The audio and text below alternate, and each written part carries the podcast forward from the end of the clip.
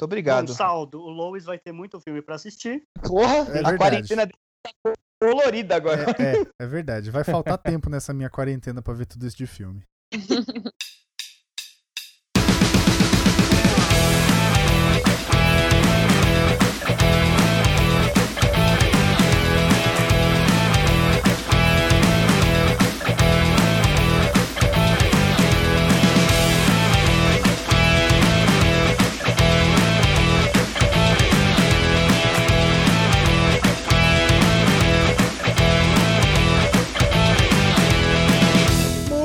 Muito bom dia, boa noite, boa tarde. Eu não sei porque que eu inverti, caros ouvintes.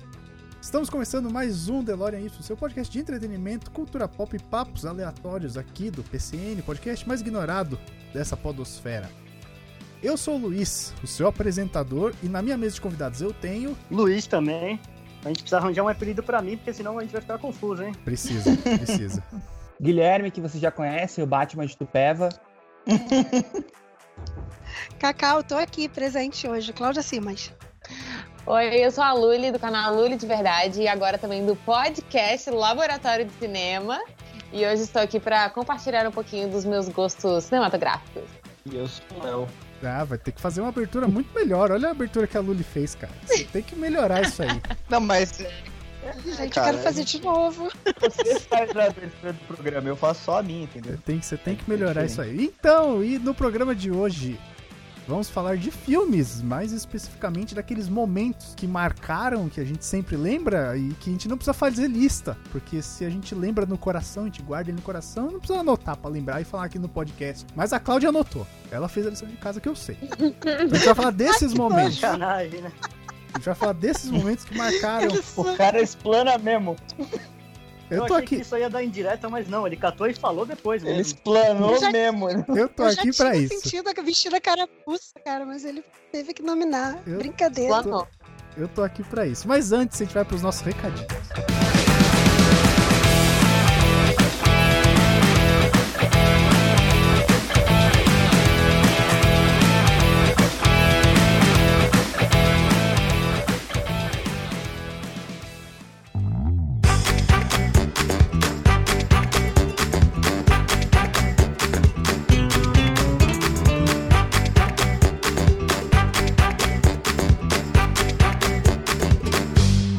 Hoje temos recados, hein? Então, mas calma. Antes dos recados, Tá. a gente tem outros recados. Sim, sim.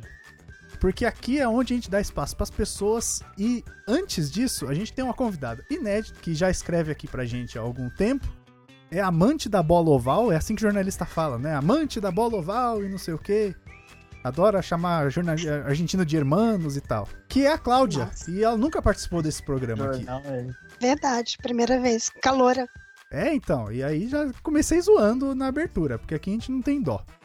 Então, Cláudia, explica aí o que, que você faz um pouco nas interwebs, que você é mais do que esse blogzinho de meu Deus aqui, que eu sei. Que isso, gente. Eu, na verdade, sou ninguém na fila do pão, né? Eu sou uma pretensa pretensa crítica de séries de TV. Tudo bem que agora até tô dando uma estudadinha, mas eu sou muito apaixonada por televisão, por entretenimento de uma forma geral, e vocês me deram a oportunidade, eu tô brincando de escrever sobre cultura pop, e tô adorando isso. Cada, cada texto é uma pesquisa, é uma aventura, e tem saído umas coisas bem legais, assim, é um barato. E aí eu escrevo umas coisas mais sérias, uns, uns- sobre as séries um pouco mais densas lá no híbrido. Converso sobre futebol americano também com quem quiser no podcast do Chicago Bears, que é o time que eu torço, porque ninguém é perfeito, né? Então o importante é ter saúde. Né? Podia ser pior, podia torcer Mas- pro Giants, né, Léo? Eu torço pro Ai. Giants, cara. Quem disse que eu torço pro Giants? eu nem posso falar que eu torço, não acompanho. E o que é bara- um barato também é que o, o futebol americano no Brasil tá meio que misturado com cultura pop, né? Então acaba que fica tudo mais ou menos em casa. É, a Dan Sandler que o diga, né? O maior quarterback do cinema. Cara, essa frase foi, foi, foi filosófica. Mas é verdade, Foi. o cara é o disseminador do futebol americano. ser, eu acho que devia ser o título do programa. Adam Sandler, o maior quarterback da história do cinema. Cara, dá, dá pra fazer um episódio só sobre os filmes que ele fez um quarterback. Isso rende Dá um muito papo. documentário, velho. É, pois é. Vida e obra, né? Adam Sandler, vida e obra. Mas não é Mas não é só a Cláudia que tem recado, né? Não é, não é. Luli, você tem seus recados que eu sei da última vez que você participou aqui. Já tem o canal Luli de Verdade, que você fala de cinema, cultura, principalmente cinema brasileiro, que eu acho muito da hora. Mas agora você falou que você tá com seu podcast. Sim, agora eu sou uma podcaster. Eu fiz durante nove anos vídeos semanais, às vezes até mais do que semanais no YouTube, e eu tinha muito conteúdo ali que ele tinha sido pensado semanalmente. Então eu quis agrupar ele de uma maneira que fizesse sentido para realmente ter um acervo e também para ressignificar coisas que eu já tinha falado lá em 2011, 2012, 2013. Então, o Laboratório de Cinema nasceu com essa ideia de ser como se fosse um curso de cinema gratuito então, a primeira temporada é sobre fazer filmes, a segunda é sobre fazer crítica, a terceira, que está chegando no final agora, é sobre roteiro, e agora a gente começa a quarta temporada, que é sobre cinema brasileiro. Eu tenho planejado ainda mais uma temporada além dessa, que é a quinta temporada. Mas depois, Deus no comando, né? O que será, o que será do futuro? Não sabemos. E além do, do Laboratório de Cinema, que se tornou o meu projeto de quarentena, né? Que eu já tinha vontade de fazer um podcast um tempo atrás, fazendo justamente isso, essa coisa de acervo. É, nos episódios eu gravo uma introdução e um encerramento, coloco o áudio original do vídeo, faço algumas algumas observações, eu ressignifico algumas coisas, eu proponho exercícios, por isso que ele tem esse formato de curso de cinema mesmo. E daí o meu outro projeto de quarentena começou a se tornar cada vez maior e mais incrível, que é a websérie Rio.com. É, eu sou produtora de uma websérie que a gente está fazendo a campanha de financiamento coletivo no Catarse. Vai até dia 15 de agosto. E eu quero saber se vocês se lembram onde vocês estavam na véspera da quarentena ser decretada. Eu não ah, lembro eu nem lembro. quando foi decretada. Eu lembro. Então, eu estava num emprego põe, muito ruim. Põe, põe, o gif da mulher do Titanic, né? Faz 84 anos. Então, Olha aí uma cena inesquecível. Olha o cara é? queimando pauta. Eu... Pronto, já risquei aqui uma da minha listinha, pronto. boa, boa, boa, gostei. Então, aqui no Rio de Janeiro, dia 12 de março de 2020 foi o último dia de liberdade antes de 100 dias trancados em casa. Então, a websérie tem nove episódios e vamos acompanhar nove histórias no Rio de Janeiro. Desse, desse último dia que a pessoa não sabia que a vida dela ia mudar, mas mudou. Então a gente tem esses nove roteiros de ficção e a gente precisa da ajuda da galera para a gente viabilizar isso tudo. A gente tem diretores incríveis, todos os roteiros já estão redondinhos. A gente está fazendo os ajustes finais e captando dinheiro então, quem for entusiasta aí do audiovisual, quiser dar essa força para nossa websérie, é catarse.me barra websérie Rio. Se você procurar no, no Catarse, também se encontra com websérierio.com.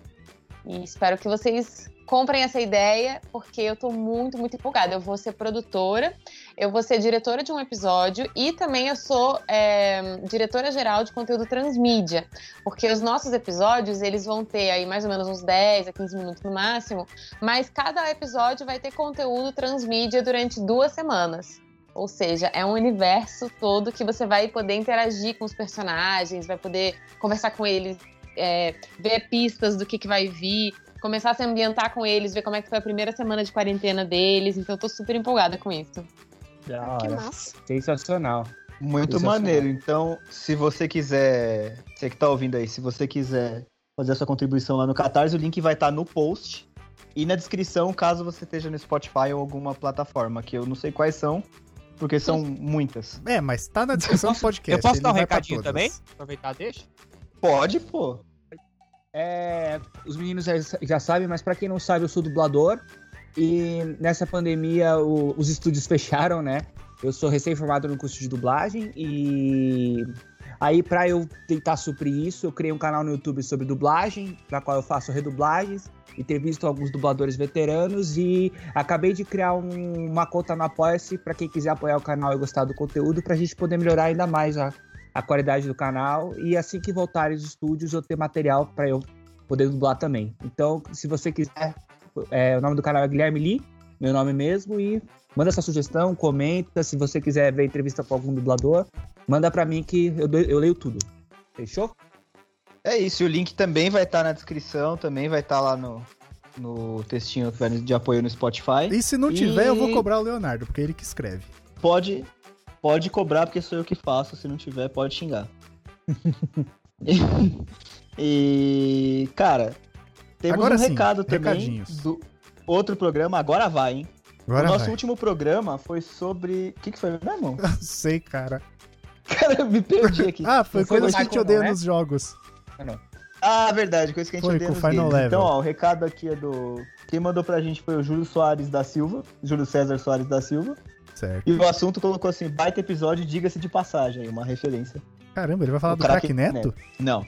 Fala, rapaz, tudo beleza? Muito bom o último programa. Só pra completar a conversa nessa treta dos consoles, o fator econômico, pelo menos no Brasil, sempre foi um parâmetro importante nessa história. Já que tínhamos dinheiro para uma das duas opções: Mega Drive ou Super Nintendo na época, né? Isso. É, ou para os 8 bits, mas qual criança faria isso se pudesse escolher, não é verdade? Essa dualidade de opções sempre gerou polarização, então a guerra dos consoles, entre muitas aspas, tem outros fatores além do gosto pessoal e da bobice de ser fã de um pedaço de plástico. Outro ponto interessante dessa conversa é quanto à parte criativa das duas empresas que dominavam o mercado nos anos 90. Enquanto a Nintendo era família e pé no chão, a Sega era o Ramones, tocando no CBGB. Tem inclusive um livro muito maneiro sobre isso chamado A Guerra dos Consoles de Blake J. Harris. Isso influencia muito na polarização dos consoles existentes, já que são formas de expressar e se relacionam diretamente com o que pensamos sobre a vida, o universo e tudo mais. Ok, o fã de console ainda é bobo, porque não é tanta coisa pra ser fã nesse mundão e o cara idolatra uma caixa. Mas há elementos ex- externos que condicionam bastante esse tipo de pensamento. Espero ter contribuído. Abraços e parabéns pelo episódio. Muito bom, hein, cara? É, tem- eu, eu acho que a gente tinha comentado do livro da Guerra dos Consoles, não tinha? Será que a gente deixou passar? Eu acho que o Dan falou. Não, eu Ah. acho que o Dan falou. Sim. Mas é isso aí. E quem quiser mandar e-mail, sinal de fumaça, recadinho, faz como pra gente, Luiz? Quem quiser mandar e-mail, manda para contato@procrastination.com.br ou entra em procrastination.com.br. Lá você vai ter o formulário de contato, que deve estar escrito contato no site, talvez. E a gente vai receber. E ou você comenta no Facebook, em facebook.com/blogpcn, ou você comenta no Twitter, que é PCNblog, e no Instagram também é PCNblog. Então não, não confunda. É PCN Blog no Twitter e no Instagram e Blog PCN no Facebook. A gente lê, e se você quiser comentar no post, a gente lê também. Mas se não for e-mail e comentários, a gente vai acabar passando porque a gente não olha as redes sociais, todos os agregadores de podcast que tem e que dá pra comentar, que eu sei que tem uns que dá pra você comentar. Mas a gente acaba não olhando todos. Então é e-mail, contato.procrastination.com.br Formulário de contato, comentário do post e nas nossas redes sociais. Algo mais? Ou podemos ir? Bora? Bora, então Bora. bora. Bora.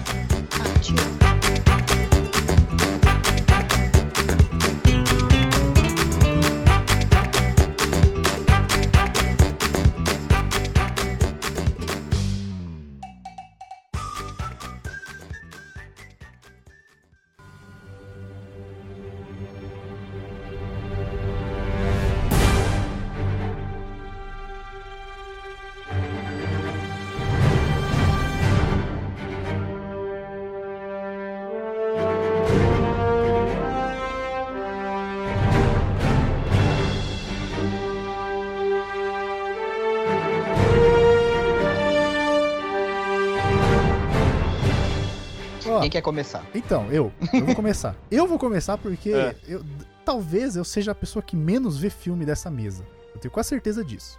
Hum. Que aí a Luli Ok. faz cinema, é produtora, o Luiz assistiu filme pra cacete. Eu nunca vi uma pessoa assistir tanto filme quanto ele. O Gui é ator, dublador, a Cláudia escreve, o Léo, tudo que você fala ele sabe e tal.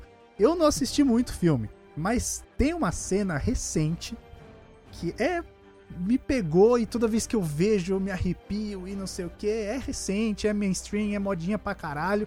Mas me marcou, eu fiquei emocionado que foi o Thor pegando. O Capitão América pegando o martelo do Thor. Cara, Nossa. vocês não sentiram nada ali naquela hora? Deus, Sim.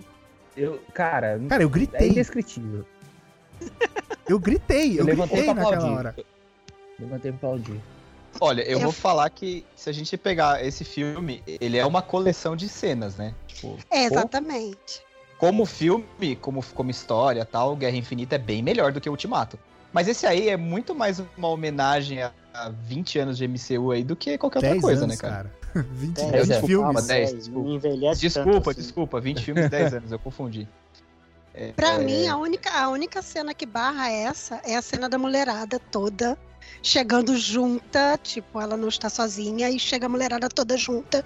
Pra mim é tipo um milímetro de emoção a mais do que o Capitão América pegando, pegando o martelo. Mas eu acho É. que é um pouquinho de feminismo na brincadeira, entendeu? Porque realmente ver aquela mulherada toda junta me deixou realmente emocionada. Mas aquela cena da Wanda esmagando o Thanos também foi maravilhosa, velho. Pelo amor de Deus, cena muito boa. Muito Então, boa. eu acho que essa do Capitão América, ela.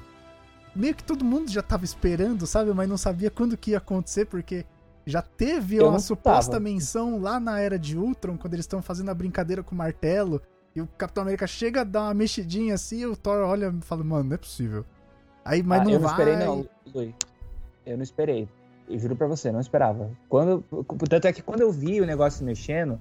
Eu achei que ia pro mexendo, eu Thor. achei- É, eu também achei que era o Thor com a, com a mente, sei lá, alguma coisa assim. Mas, velho, a hora que, que ele pegou, mas eu levantei pra aplaudir, eu nem pensei duas vezes, velho. Só. Cara, o só cinema veio abaixo, brother. Isso é uma parada bem recente, né, cara? Do cinema vira abaixo. com a cena. E aí ele sai, ele sai combando, né? Ele joga o disco, o disco volta, ele dá uma marretada no disco e vai de novo e faz aquele combo. E, e você vê isso acontecer, tipo esse negócio que ela comentou, o cinema vira abaixo e tal. Aconteceu em qualquer cinema que passou o filme e as pessoas estavam vendo, sabe? Todo mundo teve essa reação.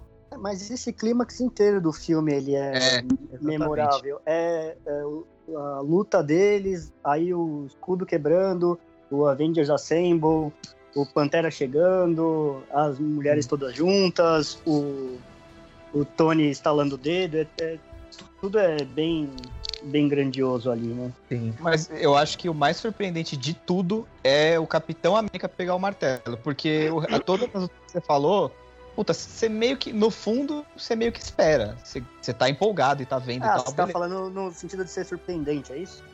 Eu acho que sim, cara. Porque acho que, é o que o que arrepia mesmo é a surpresa. Porque o martelo ir pro Capitão América é tudo que você não tá esperando aquela hora, né? É. É uma, uma é. quebra total das expectativas. É o que o Gui falou. Ah, puta, achei que ia pro Thor, beleza.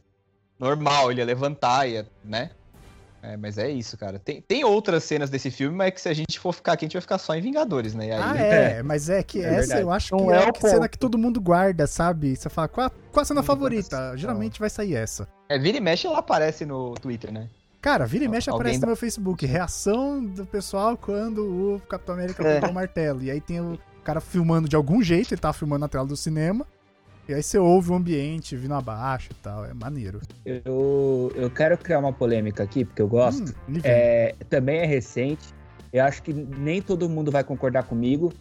Até porque foi muito, muito destruído. Mas assim, é aquela cena do. do vou falar porque é recente. Aquela cena que a- o Kylo Ren e a Rey estão segurando a nave juntos, assim, aí sai os raios da mão da, da, da Rey pra atingir a nave. Cara, eu, eu fiquei muito impressionado. Eu não esperava aquilo, de verdade. Tipo, não tava, eu não tava esperando. E aquela cena pra mim foi sensacional, velho. Sensacional. Muito bem É. trabalhada e, e, e, por incrível que pareça, na minha sessão a galera, a galera deu, um, deu um pulo na hora. Deu, deu pra perceber que, que mudou um pouco o clima da sala. Pra mim foi bem marcante essa cena. É, Star Wars geralmente também é bem marcante, né? O Império Contra-Ataque, então, até hoje, a- o Darth Vader falando que é o pai do Luke é um negócio extremamente memorável. É, é, Acho que da Sim. saga Star Wars é a mais marcante. Provavelmente, sim. É a que, a que gera mais cenas. Tem o I Love You, I Know.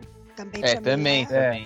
E tem no episódio 4 o Luke olhando pros dois sóis e tal, também é bem, bem marcante aquela cena. Pelo menos pra mim, não sei o que vocês acham, né? É que eu não cheguei a assistir eles no cinema, né? Porra, É. eu acho que Exato. cheguei... Daqui ninguém A gente só assistiu, foi né, ver na velho? edição especial. Não, só, eu assisti não, no só cinema, velho. Só no primeiro dos 28 remakes que George Lucas fez. É, em 97 a gente viu. Ah, é, que daí ele saiu lambendo o filme, né? Aí depois Isso. que mostraram o advento do After Effects, ele botou bicho, tirou bicho, põe jaba, tira jaba, Han Solo mexe a cabeça, não mexe.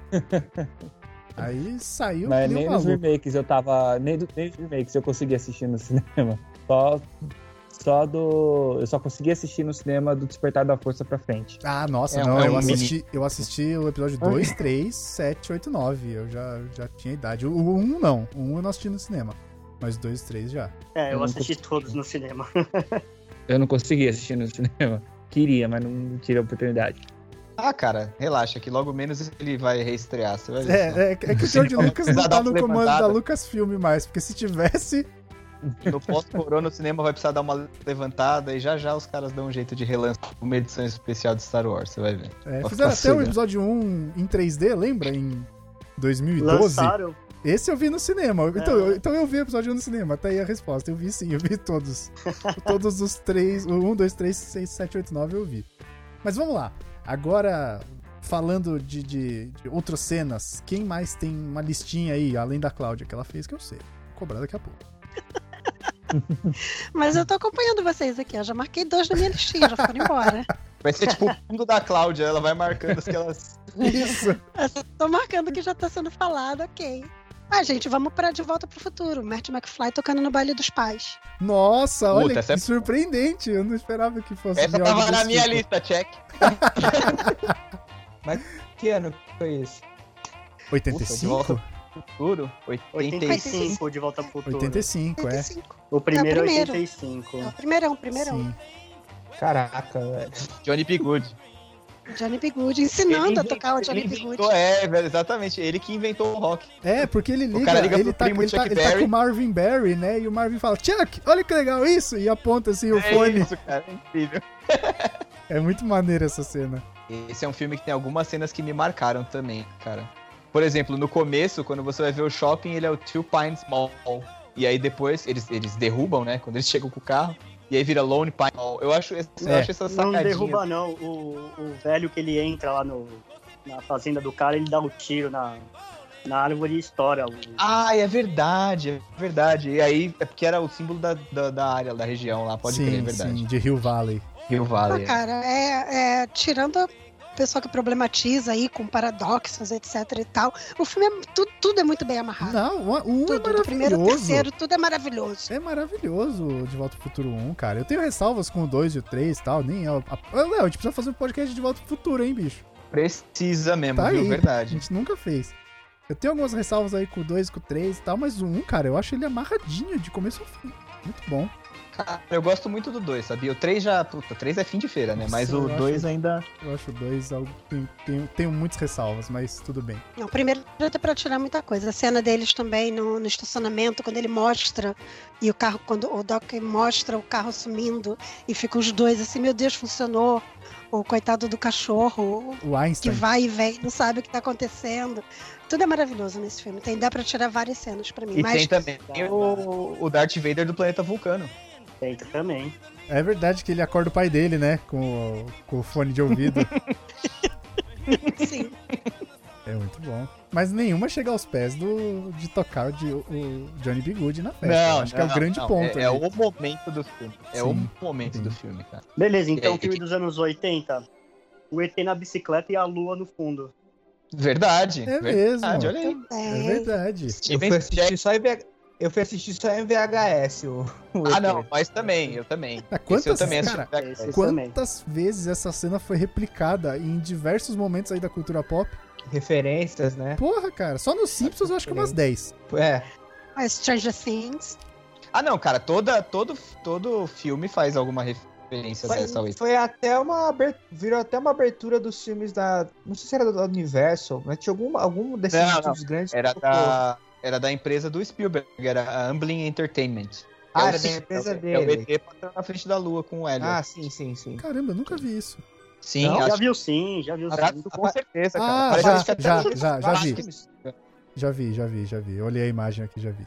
Era a vinheta dele, de tão marcante que foi o negócio. Virou a vinheta Por dele. falar em Steven Spielberg, eu queria levantar uma aqui. A primeira aparição do tubarão no tubarão. Porque Puta, ele cara. segura boa parte do filme sem aparecer o bicho. Então, eu vou falar que eu nunca assisti esse filme. Nunca assistiu o Tubarão? Então veja, Não. cara. Veja. Por favor. Cara, Ainda é bom? não Não, tá, ainda, gostar, não tá datado? Não, é bom pra ver. É igual mesmo? Park, vai ver. mas eu acho que. Eu não sei se o Luiz vai gostar, porque eu conheço muita gente que não gosta de, de tubarão. Pô, cara, eu vou Fala assistir. que é. Eu acho Ah, mas bom. eu acho que é meio indispensável pra você não assistir, cara. Não, a trilha sonora é, mano, perfeita. Eu, assim, esquece efeitos especiais e veja pelo, pelo filme, sabe? Ah, não, é. Tenta imaginar o que, Sim. que o cara tinha à disposição dele naquela época e todo, tudo que ele fez de suspense só com efeitos sonoros ali. E com Pô, é- câmera. é com câmera. câmeras, é, é- Isso é incrível. Falando Porque, se eu não me engano, ele tinha, acho que são duas, ele tinha dois ou três modelos do tubarão. Caramba. E aí, e, cara, ele quanto mais usava, mais estragava. Então ele não podia ficar, tipo, mostrando o bicho toda hora. Aí qual foi o recurso? Ele transformou o tubarão, que é só um animal selvagem, num, meio que num monstro. A parada é meio que vira um filme de monstro, sabe? Cara, e aí, falando- essa que é a pegada, entendeu? Esse que Falando tá o. Spielberg, uma- uma- um outro filme que ele fez, que na verdade é um remake, mas que pra mim ficou extraordinário e tem uma cena muito boa, que é o Guerra dos Mundos. Que o tripod sai do chão, a primeira, a primeira vez que ele vai sair, ele sai do chão, assim. Cara, é, vocês já assistiram o remake do, do Spielberg? Sim, com o Tom Cruise, né? Do Control Cruise? Cara, esse filme tá no meu top 5. Eu acho Caramba, maravilhoso. sério? Sério, Nossa, eu eu- amo esse filme. Agora eu fiquei impressionada. É, eu eu amo esse impressionado. filme. Eu amo esse filme, juro, eu amo esse filme. Com todas, todas as minhas forças. E a cena do tripod saindo do chão, é, mano, é perfeita. Os efeitos desse vídeo são muito bons. E é de 2005, se eu não me engano, esse, esse filme. E é um remake. O antigo é de 79, 80. E é bem ruim o antigo. É bem, bem ruim. O remake dele, pra mim, ficou muito melhor. Falando em cenas que não confiam tanto em efeitos especiais, eu selecionei aqui uma cena de Jumanji, que era um dos filmes que eu mais amava assistir quando era criança, que é quando o personagem do Robin Williams se dá conta de que ele cresceu, que os pais dele não estão lá e tal, que ele percebe o tempo que foi embora, né? E eu acho que essa cena ela é muito forte. Desde que eu era criança eu me emocionava muito, e daí hoje que eu sou adulta eu fico tipo, nossa, eu ia sofrer demais se eu tivesse perdido toda a minha infância e adolescência. Ô, ô Luli, o que eu mais amo nesse filme é o Nelson Machado dublando o, o Robin Williams. A dublagem que ele fez pro Robin Williams é maravilhosa. Tipo, eu Sim. amo. Amo, amo demais. Esse filme pra mim tem que ser dublado. É, exato. Isso, É, tem isso é filme um que não ponto. tem jeito, né? Cara, eu morria de medo desse filme. Eu morria de medo quando era Sério? criança. Sério? Sério? Cara, eu acho que eu tinha, sei lá o quê. Se você olhar esse filme, ele, ele é de 95, eu tinha, sei lá, 4 anos.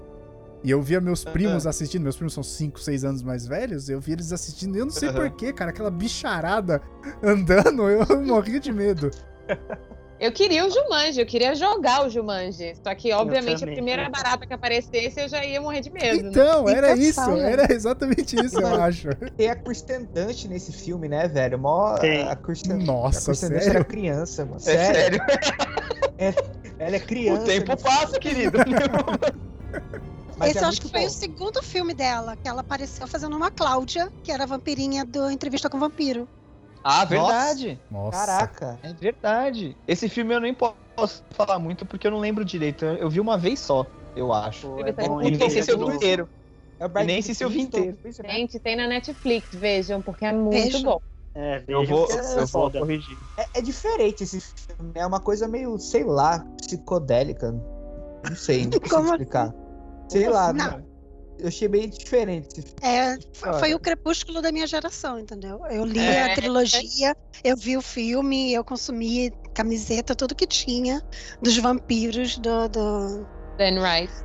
da Anne Rice por conta da entrevista com o vampiro. Caramba, vocês fizeram lista aí de momentos que marcaram as Não, esse não cenas do tava na minha cinema lista, e tal. não. Eu lembrei, eu Não. lembrei Ah, porque falaram pera, daqui. eu entendi que eram cenas que marcaram pra gente, não Sim. Sim, do sim, sim. Não, é, Mas, mas, é, é, que isso. eu, Mas eu é vou isso. sair, eu vou Sim. sair com uma lista de filmes pra assistir, aparentemente.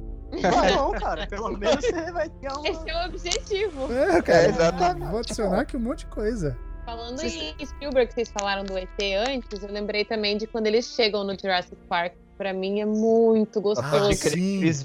Nossa, a- quando o Sam Neill vê o, o, o dinossauro ali vivo. Aquele pescoçudo, né? Isso! Cara, aquela É. cena é maravilhosa, que a Laura. Dern levanta assim, ele cutuca ela, ela tá olhando pro outro lado, né? Nossa. Ele cutuca assim, meio que vira a cabeça dela, fala, mano, olha pra cá, caralho. E ela falando, falando, falando. Não, presta atenção aqui, pô. Essa cena é Da muito boa cara. mesmo. Eu acho mas é, anos 80 eu acho que pode ser porque filmes que a gente assistiu quando era menor aí também fica bastante na cabeça, né? Porque a gente vai falar um monte dos anos 80 Não, e acho. fica parando aí, fica passando toda hora também, né? Passa e repassa É. o tempo inteiro. Acaba, vi- acaba É, virando tipo o. Daniel San dando o chute na cara do Johnny Lawrence no campeonato de karatê. Sim. Sim, Esse muito filme sim. também, cara. Divertido pra caramba esse filme. Cara, é- é- eu, eu peguei o só. Eu assisti o. Eu só peguei o Jack Chan fazendo isso, velho. Eu não cheguei a assistir o Karate Kid antigo. Ah, não, Karate Não, Kid, então por assista, favor. cara. Porque é, é- é completamente diferente você ficar lixando o assoalho do que ficar colocando e tirando o casaco, entendeu? É muito sentido. diferente. É muito. Lixa, lixa assoalho, é, pinta a cerca. Nossa, é, o contexto é muito diferente, assim, fica muito mais abrande- abrangente. O aprendizado, e na hora que ele começa a brigar, tu- ele colocando tudo em, Em prática. tudo em prática ali ao mesmo tempo, assim, a carinha dele, do tipo, meu Deus, eu tô fazendo tudo isso. E senhor Miyagi, né? Poxa, nada contra Jack Chan. Adoro Jack Chan. Verdade. Mas senhor Miyagi. Senhor Miyagi não tem como. É, Esse remake aí eu pulei. Eu falei, ah, cara, eu não. Acho que não faz sentido. Hum, Tipo, Eu, eu não achei ruim, não. Eu assisti no cinema, eu não achei ruim. Não achei. É que eu não tenho a referência do, do primeiro, então não, não tinha como eu, eu falar. Acho mas, que é por isso. mas eu. Mas, tipo, por eu assistir o Karate Kid só aquele, eu não achei tão. Não achei ruim, não. Passa direto na televisão também. Passava direto na TV. Acho que foi o único filme grande que o filho do. que o Jaden Smith fez. Que realmente. Sem o pai. É. Sim. coitado, cara. Depois o cara foi vender água, né, pra pra ver se dá certo. Próxima Aqui. cena. Na vibe ainda dos anos 80, Ferris Bueller cantando Twist and Ah, Shout na parada eu alemã. amo! Eu amo esse filme com todas as minhas forças. Mano, é, Ele tá essa no seu cena eu top também ia 5 falar, também? Tá, tá no meu top 5. Aí Cara, sim, pra mim, esse também. filme não é essa cena pra mim. Pra mim é a cena que eles destroem o carro. É, é Nossa, verdade. Sim. Pra mim tem essa cena do carro que é. Pra mim tem essa cena do carro e tem a cena Tem deles voltando na parada. Eles voltando correndo pra casa e o diretor voltando pra tentar pegar ele no pulo. Não, tem Fica- várias, gente. A cena da menina no carro, fingindo que tá, que tá seduzindo o pai dele no carro do lado. Tem várias cenas desse filme. Outro, outro ponto desse filme que eu também vou ter que falar, que é a dublagem, que quem dubla o Ferris é o Niso Neto, que é filho do Chico Anísio. Ele que dubla o, o Ferris Bueller. Nossa, eu não, nem fazia ideia. É, é ele que faz. Maravilhoso, maravilhoso. O trabalho dele é maravilhoso. Mas esse filme, eu tenho, eu tenho ele em DVD de edição pra colecionador. É Caraca. maravilhoso, eu amo. É, eu amo esse filme, mano. Sensacional. Esse filme é sensacional. Não é nesse filme que no final tem a cena do cara no ônibus escolar enquanto tá passando os créditos? Sim. Ah, esse aí E não- nesse filme, Não, cara, o filme acabou, vai embora. então, nesse filme, verdade. a- tem uma menina que aparece depois que o nome dela passa nos créditos ali naquele ônibus. Eu não sei, Quê? sei lá, figurante 37, sabe? Ali. Ela, o nome dela É. já tinha passado. Eu acho que ela é a única personagem de um filme que aparece depois que o nome dela passou nos créditos. E, a, e o Deadpool fez uma referência dessa cena final do, do Ferris Bueller. Ele sai de roupão assim. Ele faz, é igualzinho. É bem legal. Deadpool é um filme de referências, É no fim do, né? do segundo, não é? Acho que é. Não, eu não lembro se é do primeiro ou do segundo. Mas ele faz a referência ao Curtindo a Vida Doidada. Muito bom. Que mais? Esse é o próximo aí pra falar, porque senão eu vou começar a desembuchar um monte de cena aqui e aí Não, ninguém mas me você tá para, aqui hein? pra isso. Ó, vou voltar pros anos 90, então. Quer dizer, a gente tava anos 80, anos 90 agora. Um que eu selecionei é Seven, Os Sete Pecados Mortais. É, ou. Capitais, né? A, a in cena the do carro, é, a cena do carro foi a cena que eu escolhi botar no Analisando, né? Que é o quadro que eu faço análise de, de filmes lá no meu canal. Justamente porque ela é uma tensão absurda, absurda. E ela é muito bem é, culpada, sabe? Ela é- tem uns enquadramentos que contam o que, que vai acontecer. E o Fincher, ele é muito milimétrico, né? Por isso que dizem que ele não gosta nem de filmar com película, porque ele gosta de repetir a cena um milhão de vezes. Quando o ator tá de saco cheio, aí que ele acha que tá bom. E pra mim essa cena marca muito. Eu gosto Essa muito de cena é ma- Esse filme é Tá. muito bom, cara. Todas as cenas do, do- dele descobrindo os crimes, a montagem de, de cada um relacionado com cada um dos pecados capitais, pra mim é um primor absurdo. Mas ele é tenso num grau absurdo, né? Eu não sei, faz tempo que eu não, não vejo, mas, tipo, quando eu assisti, tipo, cara, foi muito. É, muito você É fica tenso. colado na cadeira, cara. É muito Continua tenso. bom, cara. Continua bom. Pô, e é, um, Continua. e é um filme estrelado, né, cara? Tem Brad Pitt, Sim. Morgan Freeman. Kevin Spacey. Gwyneth Paltrow. Verdade, cara. Não, é bom mesmo. Pô, eu- eu- então eu vou falar uma cena de um filme muito velho, gente. Eu acho que nem todo mundo deve ter visto. Ou talvez só eu vi porque é muito velho, sei lá. Mas do Casablanca, quando. É bem no final do filme mesmo. Quando eles estão pra pegar o avião, que fica a neblina no fundo. Um monte de filme também já prestou Já homenagem copiou a isso. exaustão. Ai, eu adoro. Eu acho que é, é bem, bem marcante. Casablanca é um filme bem. Eu acho que deveria. Lois, você não deve ter visto. Assista, cara. É bom. Cara, é, com certeza não vi, né? Mas eu vou adicionar aqui na minha listinha. Eu vou puxar uma aqui, ó. É... Gladiador, a, a- aquela última sequência da arena, dele contra o Cômodos. Que ele faz o dedinho lá pra baixo ou pra cima. É, que ele luta lá, né, e tal, e ele acaba morrendo, e aí, tipo, tem toda aquela... Ele, ele vai... Aí tem aquela cena que... É uma analogia, né, dele se reencontrando com a família, aí ele andando no campo. Você vê que, mano, o cara Flutuando, passou... né? É, o cara passou um dobrado ali, né, cara? Porque ele tava quase... Eu acho que se pudesse... O imperador, o pai do Cômodos, escolheria ele pra ser o sucessor, né? Não o Cômodos, que era um maluco do cacete. E, e, e, cara, você pensar que a parada toda aconteceu por recalque e inveja, né, do cara. que é Assim filho nasceu do- Coringa. Não é verdade? que Sim. e, e, cara, eu acho. Esse filme todo é muito bom, muito legal. Mas essa cena é uma cena que, quando eu tava assistindo, eu, caralho, velho, o cara. Sabe quando você vai tomando consciência e fala, porra, o cara fez tudo isso. E ele sempre soube que ele não ia morrer. Na verdade, ele queria morrer. Porque ele queria encontrar com a família, né, cara? Tipo, não tinha mais nada. Ele tava ali lutando, mas não tinha mais nada pra ele ali na Terra. Então o negócio era sair por cima e ele consegue, e no final ele consegue o que ele queria, que era morrer contra a família, né, cara? Então eu acho essa daí foi uma que me marcou bastante. Eu confesso, assim, que eu tenho uma implicânciazinha com o Russell Crowe, assim, cara, que eu fico meio nervosa com os filmes deles, eu agarro meio rancinho. Mas a cena da, da cerimônia das canetas, da Mente Brilhante, eu acho incrível, acho linda demais quando ele recebe a caneta dos outros professores. Acho linda demais. Acho que é a minha exceção para a regra Russell Crowe é essa cena. Nossa, faz muito tempo que eu não vejo esse filme, cara. Preciso rever. Nem lembro, mas. Eu acho que vi uma vez só. Ai, gente, vejam, esse filme é muito bom. E também é, tem, tem elenco também, né? Tem o Paul Bettany, o Russell Crowe, tem a, a menina que eu esqueci o nome. Ai, ajuda Luli. É Jennifer Garner. Isso. Ah, Jennifer Garner. Não, não, não é Jennifer Garner, não. É Rachel alguma Jennifer coisa? Connelly. Jennifer Connelly. Jennifer Connelly, isso. Eu sempre confundo as duas. E a, a, pra mim a cerimônia da caneta é linda, que é quando ele recebe o respeito dos outros, né? E como ele tinha esquizofrenia, pra ele ganhar o respeito dos outros foi Uma bela de uma batalha. uma bela de uma batalha. Eu acho linda demais essa cena. Verdade. E falando em cena bonita, então deixa eu, deixa eu rasgar aqui Vai, vai. a cena da sequência dos beijos do Cinema Paradiso no finalzinho do filme, que ele fica vendo aquele monte de beijo todo projetado no, no cinema, ele sozinho no cinema. E ali, isso pra mim, assim, pega.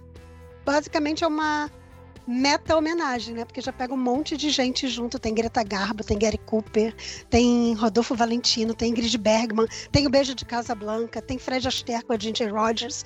E ele quase chorando vendo aquilo ali e pensando no quanto o amigo dele, que era o projetor dos filmes, era realmente quanto o cara era um artista, né? O projecionista daquela brincadeira toda. E Cinema Paradiso é um dos filmes preferidos da minha vida, então eu não ia poder deixar essa cena de fora. Eu acho linda demais essa cena, eu não sei se vocês viram. Eu acho que eu Não, nunca vi esse filme. Eu acho que eu nunca vi também. Eles falam-se muito que é um puta clássico e tal, mas eu acho que esse aí eu não vi, não. Não, eu não vi, não. Com certeza não vi. Não, É. não viu, não. Eu também não vi, não. Fica aí a recomendação, então, Cinema Paradiso. Uma cena que. Uma cena de um filme, na verdade, tipo. É, é, é- é que é um filme muito específico, né? Então não creio que, que faça diferença na vida de todo mundo. Mas um filme que marcou muito a minha vida foi Paixão de Cristo. Marcou muito a minha vida por, por, por conta da realidade que que foi tratado o filme. E a cena da crucificação, pra mim, mano, mudou muito a minha vida. E, tipo, eu tenho até dificuldade pra assistir um pouco nos dias de hoje, sabe? Eu nunca tive coragem de ver, acredita, Gui? Eu Ah, também é- nunca tive coragem, Esse, porque. esse filme mudou, mudou muito a minha vida, eu juro pra vocês, mudou muito a minha vida. E a, e a crucificação é, é muito. É, eu, eu, eu, li, eu li a Bíblia, tipo, fiz um estudo e tal, e, e você vê, a- lê a Bíblia e vê a cena, é, sabe, é bem forte, é bem forte. Esse eu nunca. nunca eu até hoje pra ver pulei. esse filme aí também. Eu sempre fugi dele, cara, porque. Eu acho que eu não Dizem tenho que é- coragem até hoje. É, é isso. É difícil, Eu, é eu- difícil. eu vou assistir o filme com a, mão na frente, assim, sabe, do olho, tipo, meio que assistindo entre os dedos. É tipo o Kevin McAllister vendo o filme lá do, dos anjos, não sei o que lá, do Fique com troco, seu animal. Que Ah, cara, a Que direção do também é Mel- uma cena antológica, vai, deixa eu anotar daí. sim, sim. Gente, vale desenho É uma- animado? Lógico que vale. Claro. Vale Rei Leão. Fala, fala aí, peraí, peraí, peraí. Fala aí, Luli. Depois eu entro com a minha. Eu ia falar de uma que pra mim dá um quentinho no coração, que é do Eu Tu Eles. Tem uma cena que ela tá lavando roupa no rio e daí ela tá distraída, pensando em outras coisas e tal, e daí as roupas começam a ir embora pelo rio. E daí o personagem do Estênio Garcia aparece e fala: Darlene, as roupas estão indo embora! E daí ele pula na água e vai pegando as roupas assim pra ela, e ele cai na gargalhada e os dois acabam se beijando. É muito linda essa cena. É fofo, assim. Esse filme todo é fofo, né? Sim, esses dias eu tava revendo e eu falei, cara, quando eu era mais nova, eu já gostei, sabe? Mas eu não tinha conhecimento cinematográfico e tal, eu já tinha gostado. Dessa vez que eu revi, que ele tem muita coisa assim também de falar de feminismo, sabe? Uma, um, um olhar muito carinhoso por todo aquele contexto. Eu achei incrível, super merecido o reconhecimento que recebeu na época. É verdade. A música também, né? Só a trilha sonora dele, eu fico ouvindo horas aqui. Uhum. Isso, isso é uma parada que eu preciso me emendar e, corrigir, que é assistir mais filmes nacionais, cara. Eu não tenho hábito, eu nem conheço tanto assim de cinema nacional. E eu preciso consertar isso, cara. Porque eu sei que tem muito material foda. brasileiro, lá no canal Brasil, que você pode dar uma olhadinha. Tem vários filmes legais. Tem Ah, um post, no, tem um post no blog que fala de cinema nacional, do que que Tem tá. também. Ô, É que não fui eu que fiz. ô, Luli, eu acho que você deve conhecer o livro, mas você já assistiu o Xangô de Baker Street? Ai, não. Eu já ouvi falar do livro, mas eu não li. O livro é muito bom. É do Jô Soares o livro. É do o Jô livro Soares, muito é. bom. E o filme é muito bom também. Ambos são muito Sim. divertidos. Eu gostei bastante. Adaptação bem, bem literal, assim. Eu achei Bem bastante literal. também. Bem literal. E, e é uma história muito legal. É uma história muito bacana. Se vocês não assistiram e, e tiveram a oportunidade, tem na internet. Tem uma é cena, tem uma cena maneira que ficou na minha cabeça, que é a do Watson inventando a caipirinha. Sim, sim, sim. Né? É muito legal. Tem duas, na E- verdade. O Watson inventando a caipirinha e o Watson recebendo uma pomba gira. Cara, Nossa. ele na barbearia também. Ele na barbearia também. Não, mas, é muito mas eu bom, acabei, gente, eu sério. acabei de passar esse filme pro topo da minha lista. Aqui, ó. Eu preciso Vai ver isso. hoje. Vou. É, é é uma muito brisa- divertido, muito É uma divertido. brisa muito louca esse filme, mas é muito bom. É excelente. Tanto o livro quanto o filme. Tanto o livro quanto o filme. É muito bom. Tá, então eu vou falar aqui um- uns três rapidinhos, se vocês concordarem aí também. Só pra falar mais filmes, e aí o Lois também faz a listinha dele ficar maior. É. A cena do chuveiro do Psicose é bem marcante. Ah, eu, eu mim sabia que essa cena ia aparecer em algum momento É. aqui. Tem umas que a gente Aparecer, sabe que né, vão cara? ficar no programa. A mulher pintada de ouro no Goldfinger do James Bond, que ela tá deitada na cama, logo depois que eles transam Sim. praticou o coito. Aí o. o Job chega lá, dá uma porrada nele, desmaia. Quando ele acorda, ela tá pintada de ouro lá. Eu Acho que esse negócio na época deve ter sido incrível. Pena que eu não tava no cinema pra ver isso daí. Eu fiquei triste. E a cena do Indiana Jones correndo da bola também eu acho extremamente marcante.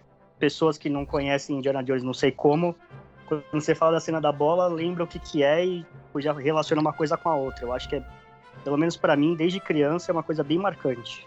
É, são E cenas de que, novo, cenas que você, por mais que você não tenha visto o filme, você sabe do que ele, do que ele se trata, sabe? Tipo, você sabe assim, ah, essa cena da, do Indiana Jones correndo da bola, é, você sabe que é Indiana Jones, tá ligado? Você pode nunca ter visto, mas você sabe que é dele. Então, mas se você assistir, você não vai esquecer, cara. Sim, Aí sim. que é esse que é o ponto. Tem uma Uhum. outra cena nesse filme que é a cena da, da faca, que o cara tá se exibindo com ele com uma faca. Ah, E cara, Tá, aí ele perde a a paciência e atira.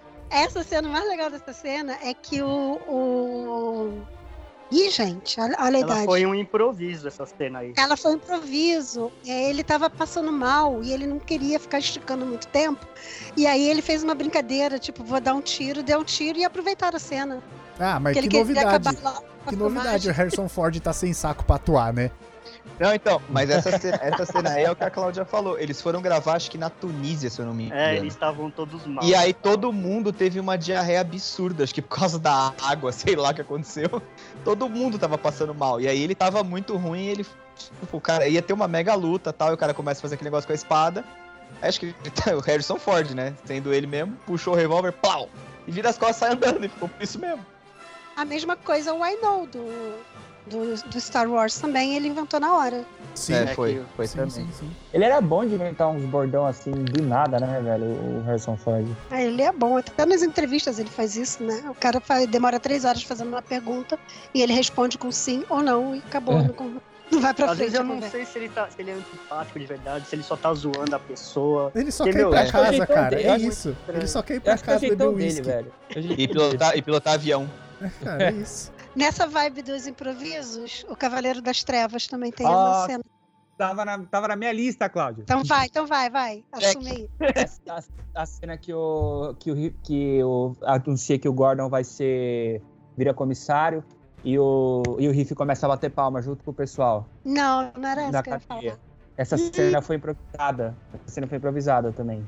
Eu ia Pô. falar da cena que ele vai saindo do hospital vestido de enfermeira. Ah, sim, e Ah, aí ele improviso tenta total. acionar o Sim, explosivo porque e falhou de verdade o negócio. Sim, sim. E ele continuou ali na missão Sim. de fazer o troço explodir. Essas duas foram improvisadas. A cena que ele tá batendo palma na cadeia, que a câmera foca nele, foi improvisada também. E essa aí do, do hospital também foi improvisada. Essa Cara, da enfermeira tava na imagina- minha lista, porque é genial. essa Imagina o diretor. O cara, lógico, tem o storyboard, os caras fizeram tudo lá direitinho. Ó, gente, ele vai sair do hospital, vai apertar, vai olhar, vai explodir o hospital e ele não vai olhar pra trás, porque ele é um coringa. Mas imagina a felicidade do cara na hora que o negócio trava e ele atua daquele jeito, porque é muito boa aquela cena. E o cara É fala, puta, é isso, sensacional. fica assim, não grava de novo. Sabe, que tá lindo. O diretor deve ir à loucura num momento desses. Mano, Sensacional. O riff era, um, era inexplicável. Inexplicável. O, o que foi feito em Cavaleiro das Trevas é não dá nem pra explicar. Incrível. Não, o cara era bom mesmo. O cara era bom. Ainda só mantendo então aí a onda do improviso, tem o Here is Johnny, Hum, do Jack. Nicholson, Nicholson. Iluminado. Que É também foi improviso? improviso. Eu não Foi. sabia dessa. Esse Here is Johnny era a chamada de um apresentador de TV da época. Então ele estava lá, tinha acabado de quebrar a porta e ainda dentro lá do, do ar do personagem, ele foi fazer uma brincadeira com o tal do apresentador e aproveitaram a cena. Caramba, que legal. Eu gosto muito. Caraca. eu- Improviso pra mim é uma das coisas mais legais que tem no teatro. Eu adoro quando os caras fazem de improviso alguma coisa, seja pra comédia ou não. Eu acho muito eu talento, acho né? muito foda, sim, E é demais. difícil pra caramba. Muito, é muito difícil. Eu, eu lembro quando eu fazia aula de teatro, mano, as cenas de improviso, você tem que pegar referência, tipo, muito muito rápido, sabe? Os estalos muito assim, até na dublagem mesmo. Várias, eu tive aula com o Ettore e várias coisas o Ettore falou que, que ele improvisou, sabe? Que ele não se prendia ao texto, ele, ele fazia as coisas na, na cabeça, assim, no teatro, no cinema também, meu, é, é muito difícil. É muito difícil. E, e eu fui assistir os. é, só rapidinho. Eu fui assistir os Barbichas no, no teatro, um pouquinho antes da quarentena, e é, e é todo improvisado o show deles, né? Cara, espetáculo. É, eu já É, fui os- também. os É caras muito fazem. foda. É maravilhoso, velho. É maravilhoso. Quem quer falar de desenho aí? Eu, eu, eu, eu. Eu ia falar que tem duas cenas, cara, que eu até hoje eu, eu vi na criança, eu vejo hoje, eu fico arrepiado, que é a sequência de abertura do Rei Leão. Acho Ah. que muito por causa da música, além, óbvio, mas assim, principalmente por causa da música. E aquela sequência que ele ele tá ele tá lá no, mato, ele encontra o Rafik e ele vai indo até que ele encontra que ele fala com o pai dele, né? E aquela hora que abre o céu, assim, aparece aquela nuvem, não sei o que e tal. Eu acho aquilo toda vez que toda vez que eu vejo eu fico arrepiado aquilo cara. que aí quando ele cai a ficha né que ele fala puta eu realmente eu preciso voltar e resolver A Rei Leão é uma obra-prima, né, velho? Rei Leão é, é, é maravilhoso. Em tudo. Tanto na dublagem quanto no- nas músicas, na história. É, é incrível. Eu acho Mas que até hoje é o mas- melhor desenho que tem. Ah, é, cara, acho que, de fato, é, é difícil. Tem muito desenho bom, mas igual o Rei Leão, que sei lá, tocou tanto o nosso coração, acho que é, é difícil. Mas a, a cena de desenho que eu ia falar é a, é a do Toy Story 3, quando eles estão no, no lixo, Ah, sim, sabe? sim. Cara, chorei. Essa cena e a cena final, que, que o, o Andy vai dar tchau pro, pro Woody e tal. e Deixa ah, os brinquedos com a menininha também, que ele vai pra faculdade. Chorei as duas. É, essa, essa é puxada, essa cena dele indo pra Essa- faculdade esse, é puxada. esse filme aí eu consegui, eu vi uma vez só e nunca mais. eu não consegui. Eu não consegui. Você eu veria Paixão dele. de eu Cristo desvio. duas vezes, mas não veria Toy Story 3, né? Exato. Eu, é, eu desvio. Eu desvio dele. Não tem como. É, é triste, velho. Que triste. E O Senhor dos Anéis? Tem várias, né? Tem várias, né? Eu gosto muito do discurso do Theoden na batalha contra os órgãos lá no, No no do Retorno El. do Rei. Nossa, Ah, não, não é, não é. adoro No... aquela cena. É no Retorno do Rei.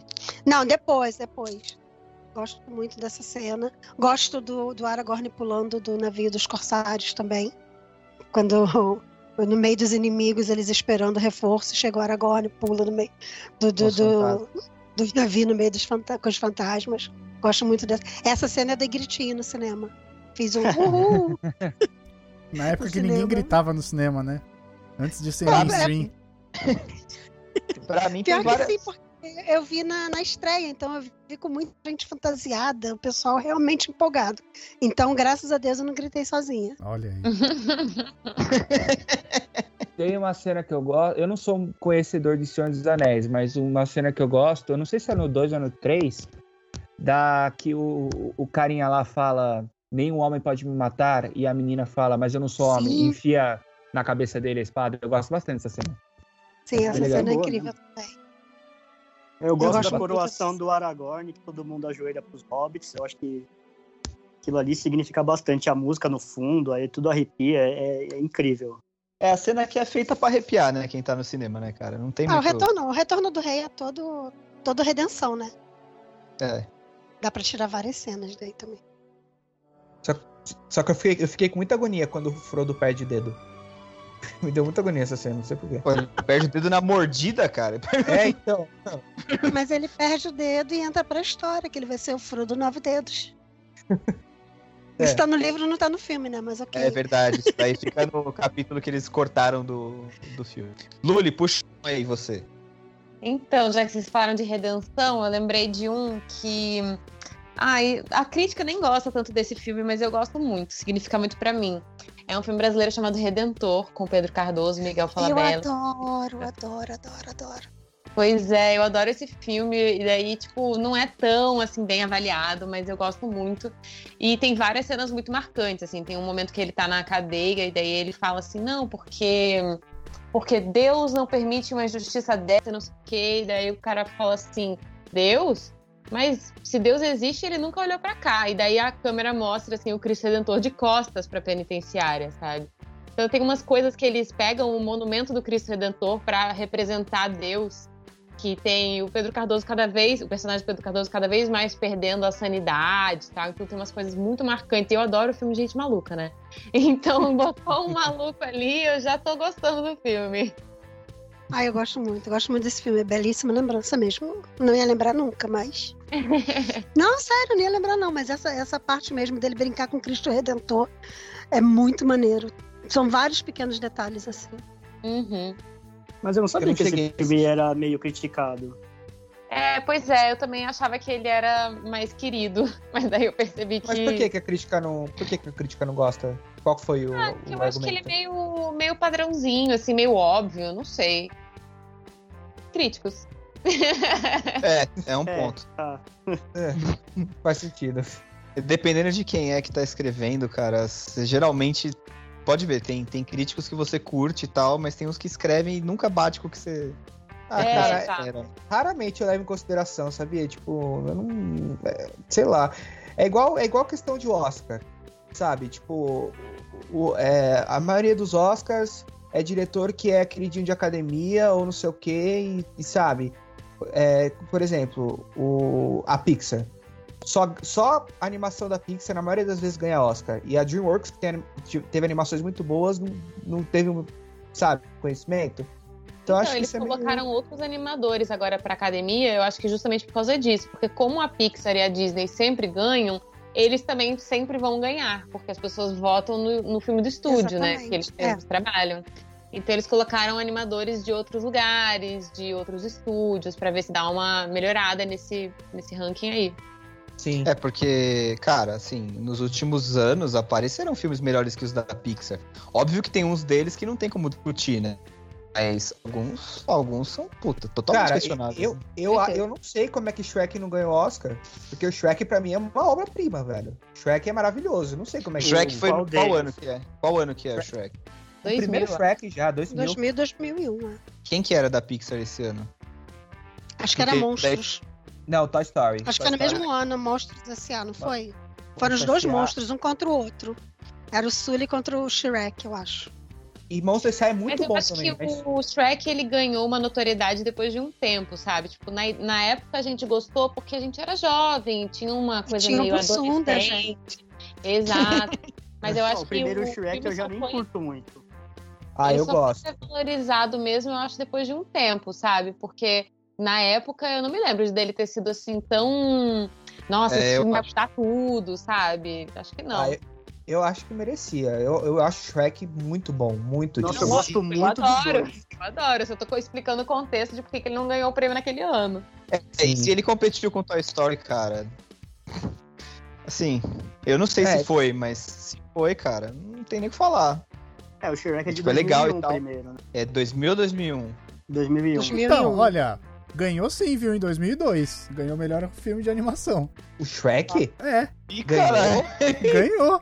Nossa, eu nunca soube disso, velho. Olha aí, Eu nunca mudei soube sua disso. vida, tá vendo? Agora sim, Aqui, obrigado. aqui Obrigado. tem informação. Agora eu não tô mais frustrado. Obrigado. Olha aí. Estamos Obrigado, aqui para mudar sua obrigado. vida.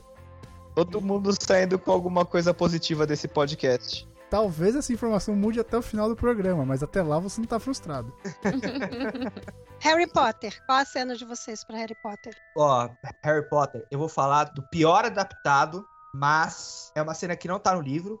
Porém, pra mim, quando assisti no cinema, foi maravilhosa. Que é quando eles levantam a varinha, quando eles veem o corpo do Dumbledore caído. E eu tava. e Eu lembro que nesse dia eu tinha uma varinha de, de brinquedo que eu levei pro cinema. E eu levantei junto a varinha na cena.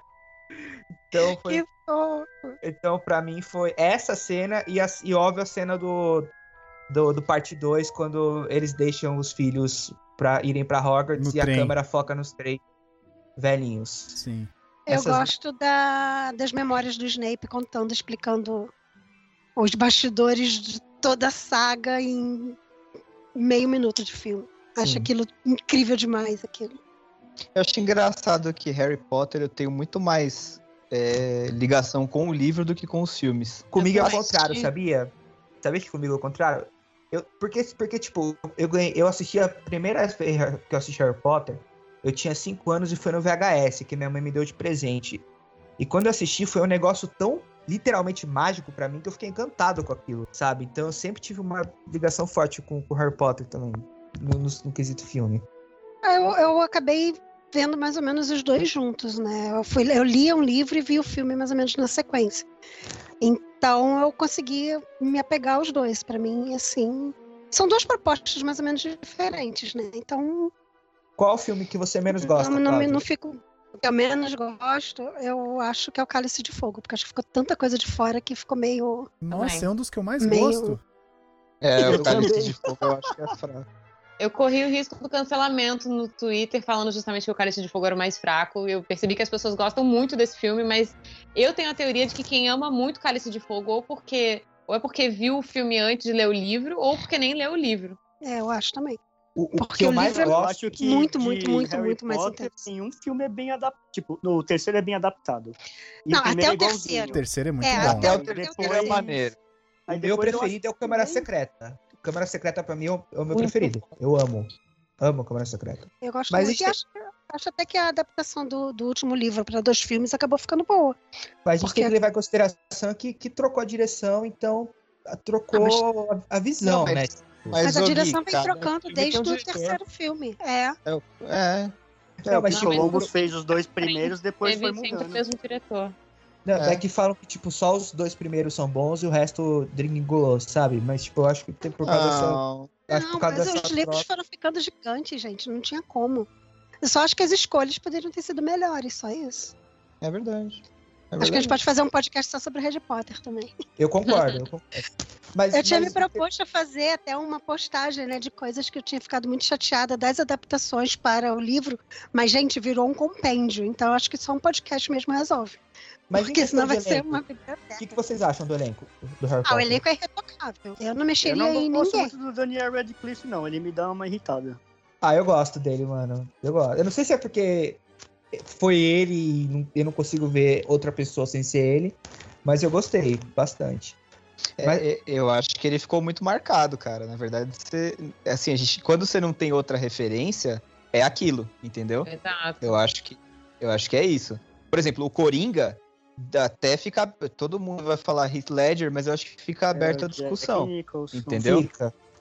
Fica Fica aberto. muito aberto a discussão. Mas é a entendeu? mesma Porque você tem várias que o Robert referências. Pattinson tá sofrendo. Sim. Sim, É, sim, Sim. sim. porque foi o filme. Ele tem outros filmes que ele é, ele é um bom ator. Ele tem assim, outros cara, filmes que que são menos conhecidos jogou do ele que no- explodiu ele. Exatamente. É Inclusive negócio. Aí Cedrico uma- Diggory.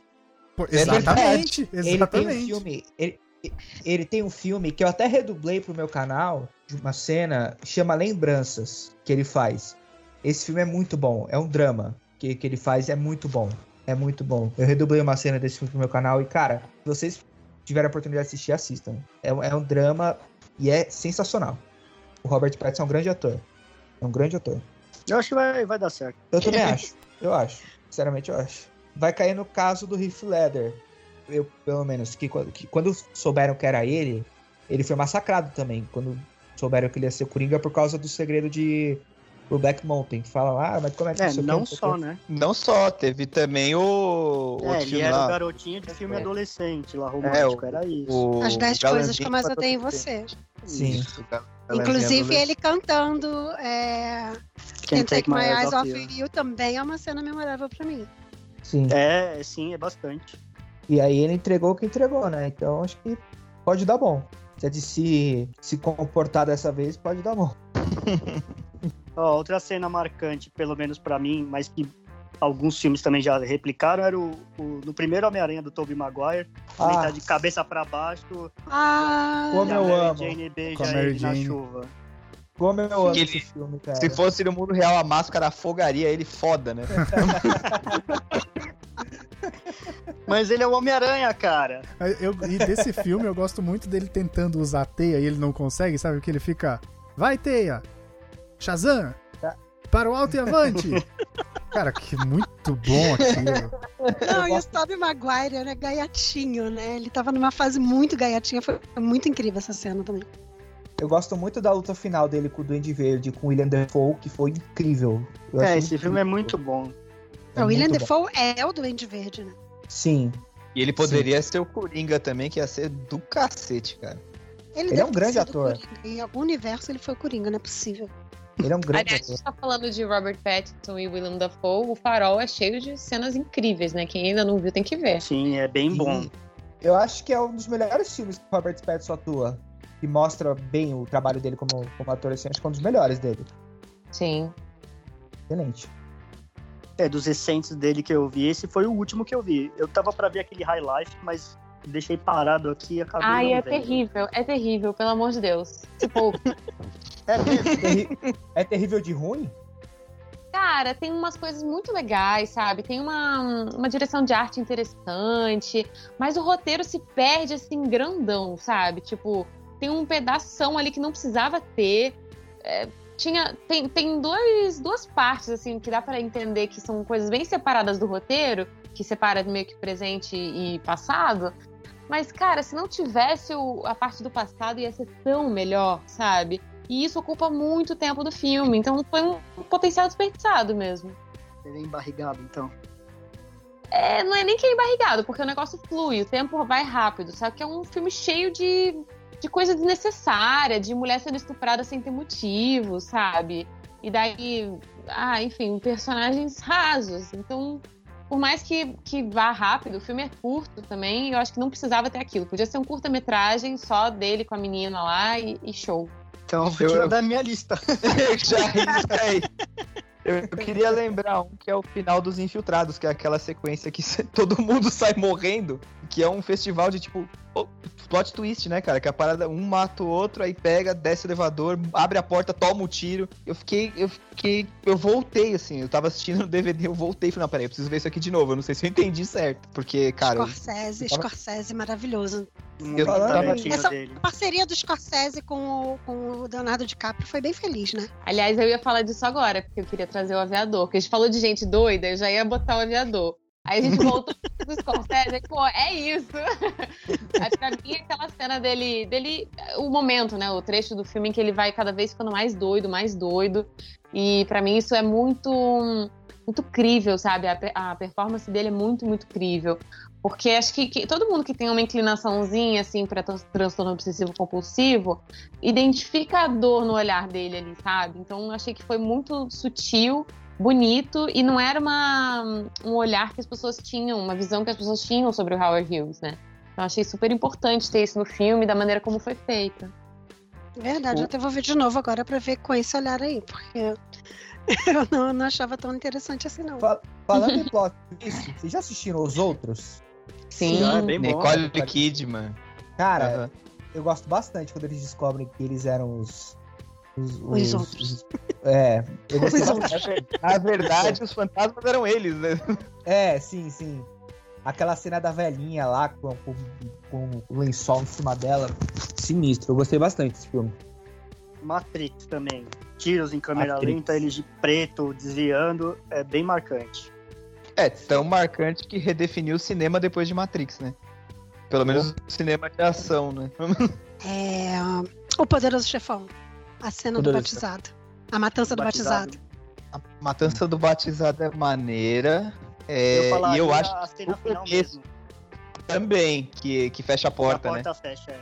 Eu acho E eu que, tenho mas pra acho mim que, é que a cena do batizado inspirou totalmente as- a- o fogo vivo que a Cersei tacou lá no templo em Game of Thrones.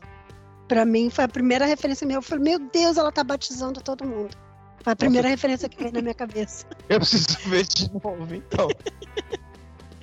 Pega todos os inimigos, taca no templo e mata todo mundo ao mesmo tempo.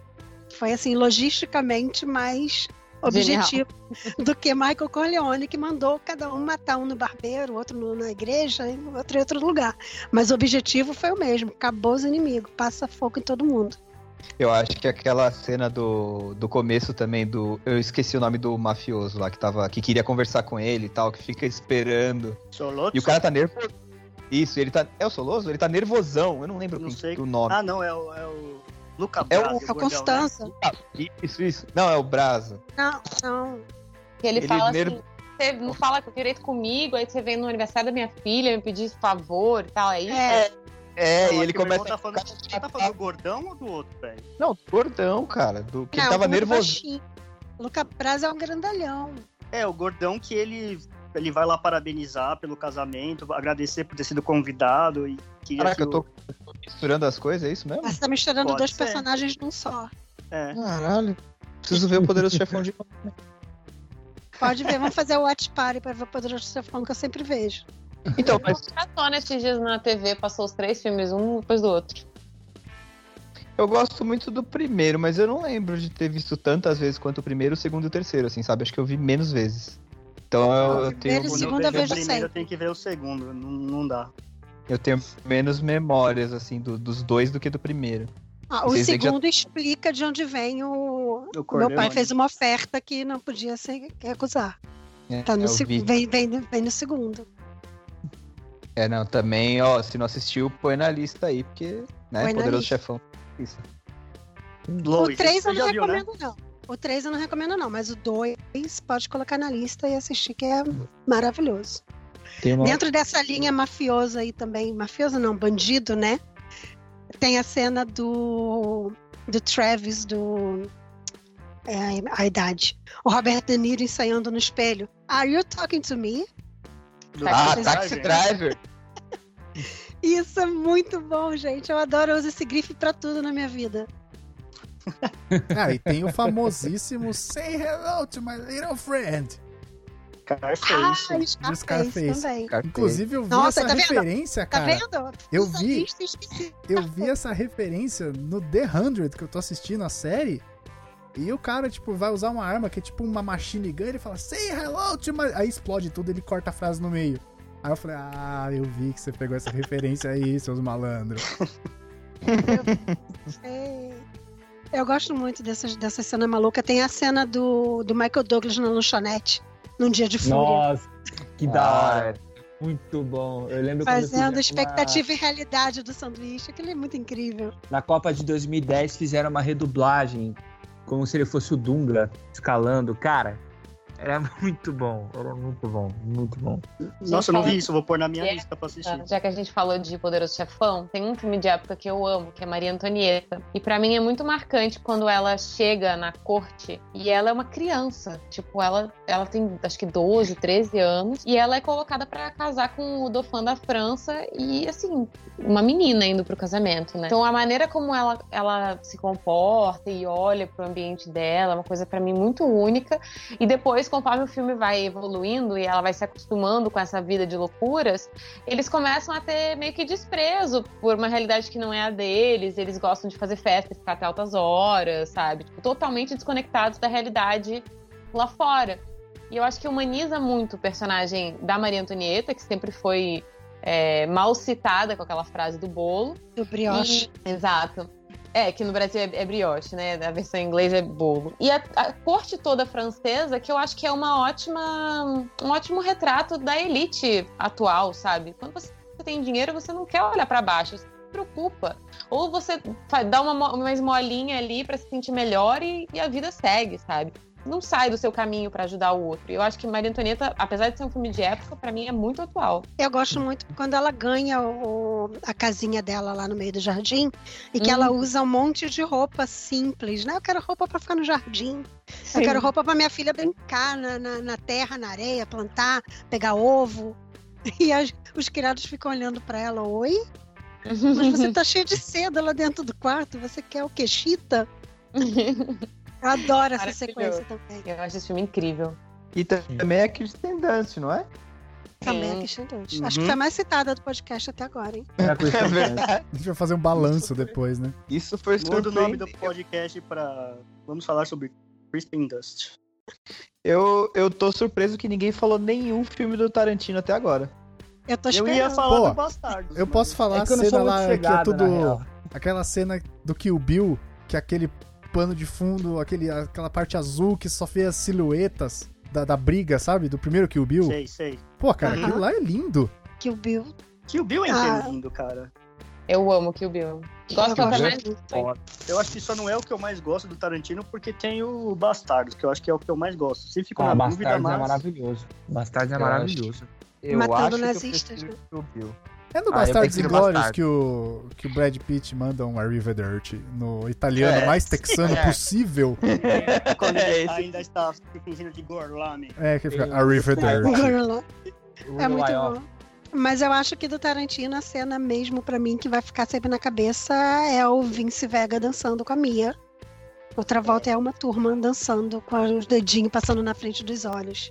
É verdade. O John Travolta fez muito filme assim, né? De, de dançar, de não sei o quê.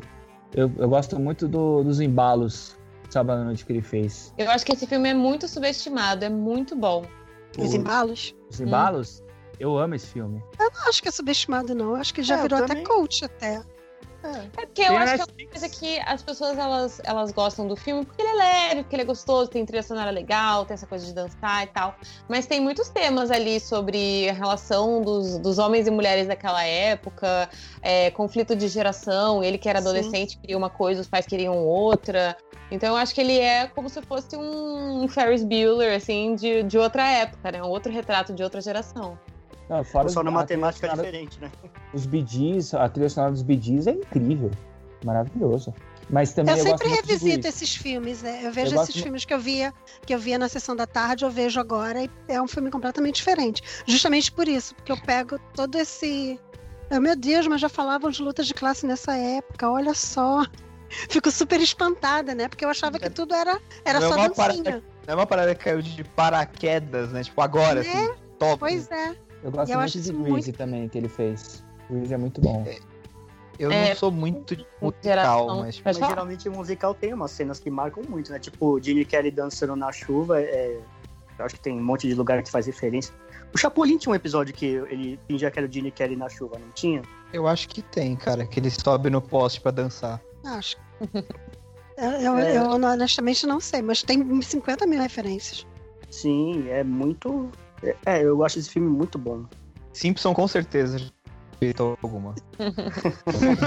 Falando em filme de geração, de, de um retrato, de uma realidade, é, eu queria citar aqui Trainspotting, que é um filme muito, muito legal. Pô, esse filme é muito bom. Dá essa chance, assim, porque ele é bem cultizão, independente.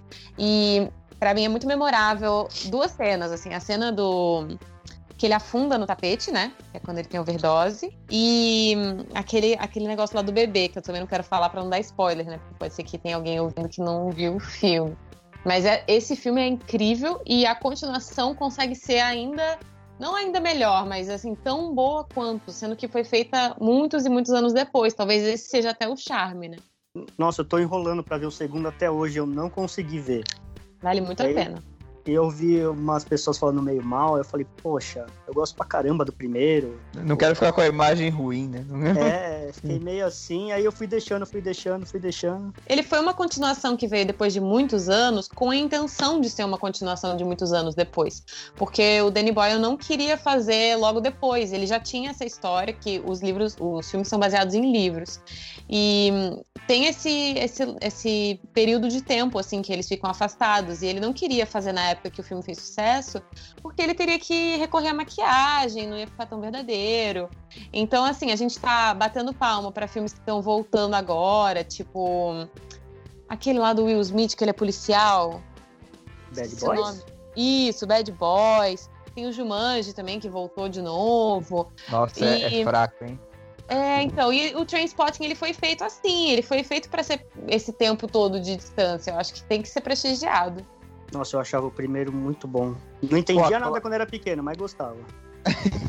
A Cláudia falou de Sessão da Tarde, cara. Tem um que ela falou Sessão da Tarde veio direto na minha cabeça, um Tira da Pesada. Puta, cara, eu adoro esse filme, cara. E eu descobri que tem na Netflix outro dia, eu preciso assistir. Não na tem nem- acho-.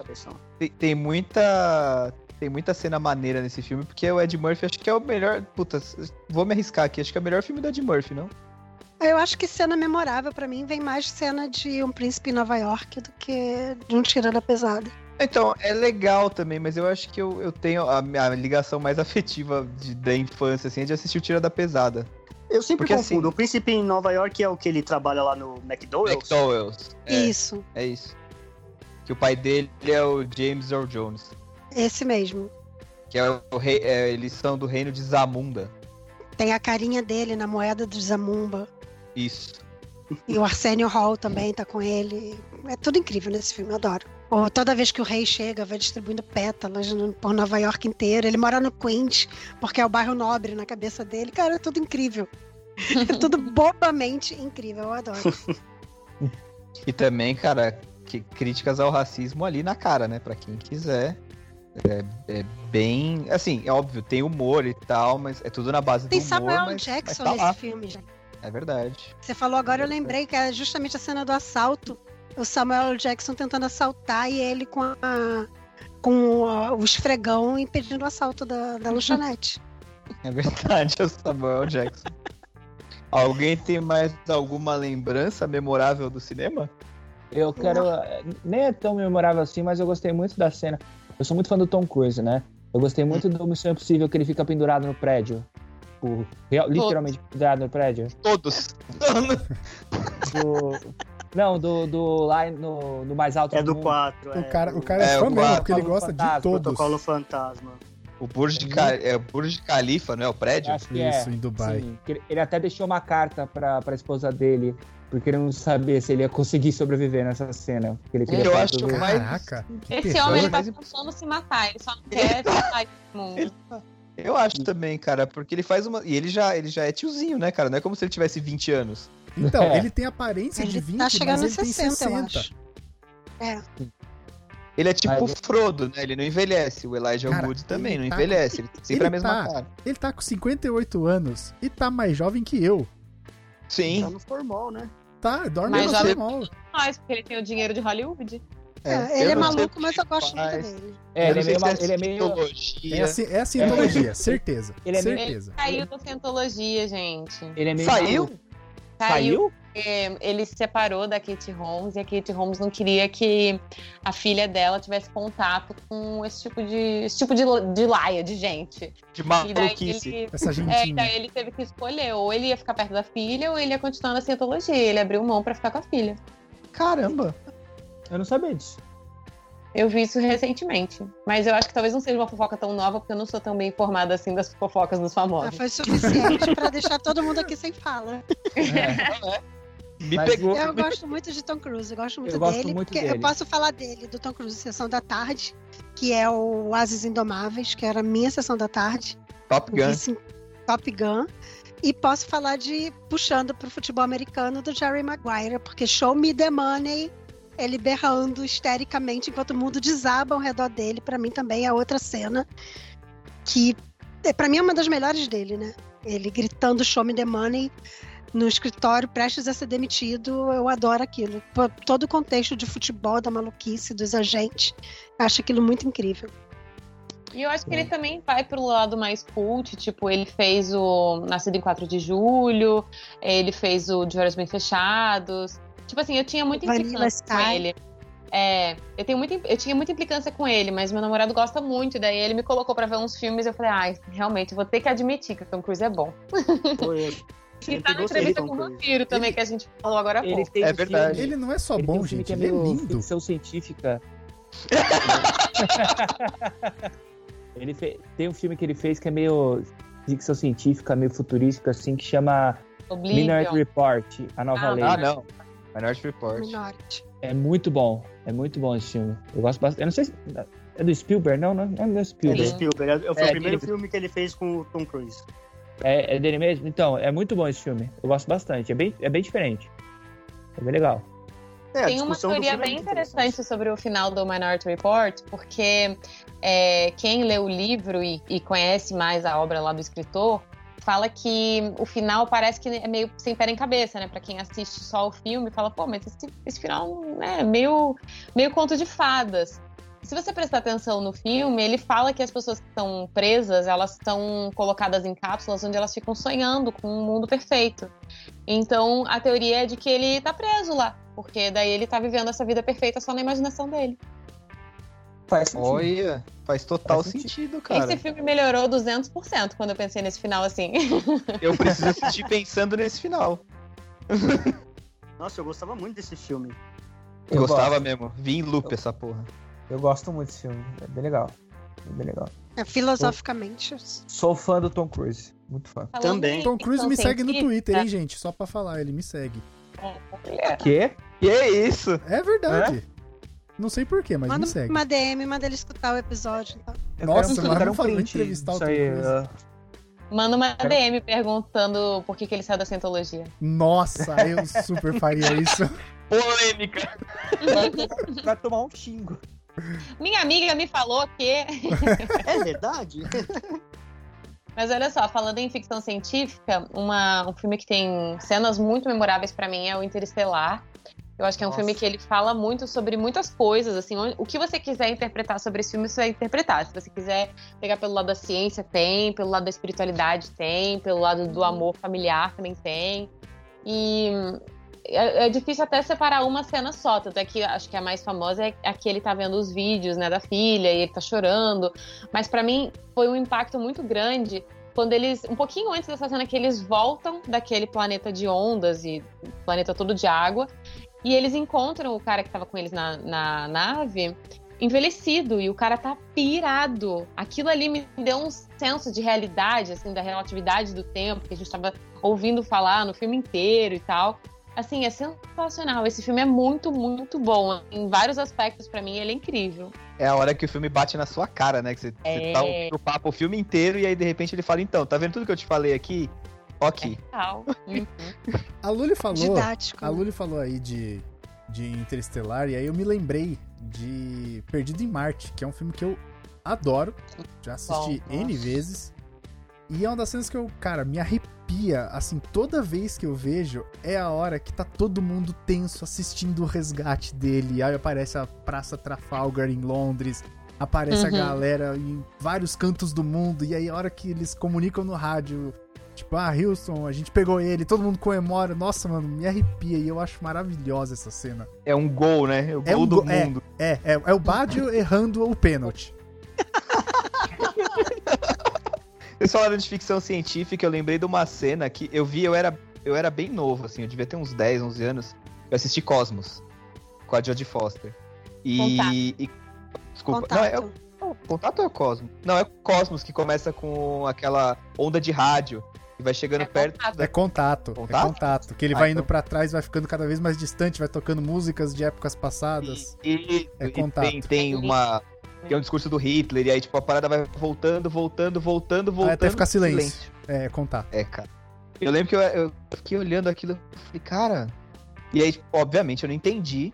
Perguntei por que, que aquilo e me explicaram. E eu falei, porra, Faz todo então é sentido, assim né? que funciona? É, É é. assim que funciona. E foi, tipo, foi, foi um tapa. Foi que nem o Interstellar com a Lully. Foi tipo, É, eu queria jogar aqui a minha última da minha lista, que é a história de um casamento. Agora a gente fez exatamente o caminho que você descreveu ali do contato, da gente vir do mais antigo pro mais novo, a gente fez o oposto, né? É, o filme mais recente aqui da minha lista é o Marriage Story, de 2019, com o Adam Driver, a Scarlett Johansson, dirigido pelo Ah, Noah. Baumbach. E pra mim esse filme ele tem muitos momentos memoráveis também, né? Aquela cena dele cantando no bar é linda. Eu chorei, assim, eu comecei a rir compuls- compulsivamente. Depois eu comecei a chorar quando ela entrega os papéis do divórcio pra ele. Pra mim essa cena é sensacional. Mas eu acho que a cena mais memorável pra todo mundo é a cena deles brigando, que ele soca a parede, que ele fala que ele queria que ela morresse. Aquilo ali pra mim pareceu tão brutalmente verdadeiro, sabe? O, o diálogo é muito perfeito, os, os atores estão perfeitos. Eu, eu me transportei pra aquele lugar e eu esqueci que eram atores, sabe? Eu tava achando que eu tava vendo realmente uma briga de marido e mulher. Ex, O né? Adam, o Adam Driver é um grande ator também. A Scarlett, o Adam, eles são, eles são Todos muito os bons. sentidos, né? Ele é e, o alto. Adam, e o Adam Driver. e o Adam Driver vai ficar marcado pelo Kylo Ren, né, cara? Eu amo o Acho Kylo que Ren. não. Cara, Acho que não. Ah, eu acho Eu- que vai. Eu, Eu acho, que por um, bastante. eu acho que por um bom tempo Gente, ele, ele vai. começou com Girls, cara. Kylo Ren tem máscara, já, já, já esquecem a cara dele. É, acho que, Eu acho que não vai, nada, não. É Ele vai porque eu acho tipo que ele é a que melhor vai- coisa desses filmes novos, sabe? Então, não é que ele vai ficar estigmatizado, que, que as pessoas não vão superar o Kylo Ren, sabe? Que nem o super-homem. Mas É. eu acho que ele vai ficar marcado porque ele é o melhor ator dessa saga nova que tem os melhores textos, sabe? É. Eu ia até considerar colocar, se eu fosse colocar alguma coisa de Star Wars aqui, que não é muito a minha praia, eu colocaria justamente a cena que ele luta com a Rey naquela sala vermelha lá, que eles matam aquele bicho bizarro do, do Andy Serkis. É. Isso. Porque pra mim essa cena é, é muito o que eu gostaria de ver em Star Wars o tempo inteiro, que é essa. é, a- o limite entre o bem e o mal se misturando, uma coisa mais ambivalente, menos maniqueísta, sabe? Por isso que eu Uhum. gosto muito dessa cena, eu gosto muito do Kylo Ren, porque ele é o, o- o louco que quer juntar e fazer uma coisa que nunca foi feita. Eu Não, é gosto, um eu gosto personagem bastante bem também. legal. Eu gostei muito dele. Tanto o personagem quanto o Adam Driver mesmo, eu gostei muito, Sim. muito. E acho que é um pouco mal interpretado pela maioria dos fãs, assim, sabe? Ah, Ah, é que mas- as pessoas enchem o saco. a Eu real- a gente já acho falou muito- que fã de Star Wars é insuportável, né? É. A gente, a gente fala em toda oportunidade que a gente tem. A gente sempre fala isso, que de Star Wars é insuportável. Então, então ó, a Luli puxou a última da lista dela, a última rodada pra todo mundo. Clau, você. Nossa, eu tô com três aqui. Eu vou puxar. Eu vou puxar um clichêzão aqui. Que é o Tim Robbins curtindo a chuva depois de chafurdar no esgoto em Um Sonho de Liberdade. Que é um dos primeiros filmes que eu peguei pra mim. Assim, ah, esse filme é dos meus top 5, né? Foi um dos primeiros que me, me pegaram do início ao final. E essa cena clichêzona dele curtindo a chuva, curtindo a liberdade ali, o sonho de liberdade dele. Depois de lavar dinheiro pro, pro dono da prisão, depois de cumprir uma pena que não era dele. É, eu, eu vejo esse filme quantas vezes passar. É o DVD que eu, mesmo não tendo DVD em casa, tá aqui na minha estante. E essa cena aqui que eu vou, vou, vou encerrar a participação aqui. Muito bom, muito bom. Gui, você. Me deixa pro final, tô pensando ainda. Tá. Felipe, vai. Ah, putz, acho que o Rock treinando no primeiro filme com a musiquinha de fundo é bem empolgante. Boa. Mas Boa. só isso mesmo. Eu tô com duas aqui. Lois, vai você primeiro. Nossa, cara, eu não tenho, não tenho nem roupa pra falar de cena aqui do, do filme e o cacete. Eu só tô aumentando minha listinha aqui pra assistir. Não, cara, um filme que você tem assistido aí que te marcou, que você falou, puta, que, que cena maneira. Não, acho que recente mesmo, aí do, que- dos que eu vi. O que eu lembrei, Pode assim, ser, foi o do bem. Perdido em Marte, que é o que eu- que eu comentei agora há pouco. Aham. Mas Ok, o acho gol, que, o eu gol da humanidade. o, eu acho que o, o primeiro Star Wars, que foi o, o, o episódio 1, foi o primeiro que eu vi. Eu tinha 8 anos. Uhum. E eu Sim, vi na é, escola. coisas. eu vi na escola, tipo, a professora passou, sabe? Tipo, a tia passou um Cara, filme qual que, é o, e tal. qual que é o contexto? Em qual matéria, assim? Não que- tem matéria, era passar um filminho pras crianças. Ah, ela só queria tirar um cochilo. Provavelmente. Aí bota as crianças pra Jar Jar. Toma aí, fica com Jar Jar Binks aí. Pois é, cara. eu- Era o público-alvo do Jar Jar, né? Era essas crianças bocó. E eu acho que a, a cena que. Uma das cenas que me marcou, assim, vendo Star Wars foi, tipo, a batalha final, sabe, do Darth Maul com o Qui-Gon. Por isso que eu gosto muito desse filme. Eu sei que o filme é um lixo. O episódio 1, cara, é muito ruim. Mas Não é ainda não. assim, pra mim, ele é, ele é bom, sabe? Tipo, justamente por isso. Ah, se, cara, se é, é que marcou a afetivo, né? gente, é exato. Se é a parada que marcou a gente, o episódio 1 pra mim, ele é muito especial. Justamente por causa disso. Tirando a parte do Jar Jar, que eu sei que é muito ruim, eu não suporto. Mas o episódio 1, pra mim, é maravilhoso por causa disso. Tem um vídeo no YouTube que é um garoto assim de uns 20 anos é, explicando por que, que a trilogia original, a trilogia dessa 1, 2, 3, né, é, é boa, sabe? Não, não que, que ela seja impecável, que ela seja tão boa quanto 4, 5 e 6, mas é porque a, a ideia que tinha ali por trás era muito boa. E ele levantar essa questão da soberania dos, dos Jedi, de falta de humildade. Então, eu recomendo demais, assim, para quem tem esse- essa visão um pouco até preconceituosa com a, a sequência de a trilogia prequel, ou quem tem que fazer as pazes também com o filme, tipo, pô, eu gosto, mas é ruim, sabe? Não é que seja ruim, é porque a proposta é muito boa e é diferente do que foi a, a trilogia inicial, né? Uhum. Então, eu recomendo. Não, mas é verdade mesmo. É, então vou falar as minhas aqui. É, é de Harry Potter, porque Harry Potter é muito importante na minha vida em vários aspectos. Foi através de Harry Potter também que eu conheci a minha namorada. Oh! Foi, foi, foi através de, de Harry Potter. Então vão ser duas cenas, tá? A primeira delas é a cena em que o, o Harry confronta o professor. Ai, fugiu o nome dele, que droga. Pra pegar as lembranças. Pra pegar uma lembrança de quando ele Ah, o, o, o Horácio.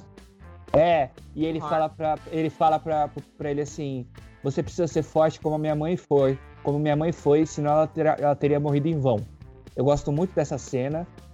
E eu também. E a morte do Dobby também.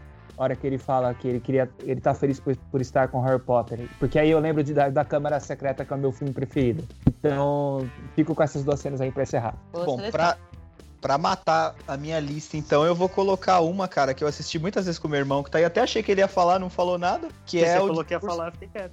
que é o discurso do William Wallace antes da batalha, que ele fala que os caras podem até tomar a vida deles, mas não podem tomar a liberdade, e aí os escoceses vão pra cima com tudo. Cara, essa é aquela história, se você tá ali no meio, você vai. Perde o medo na hora, sabe? Assim, tipo, eu acho que eu acho muito foda essa cena.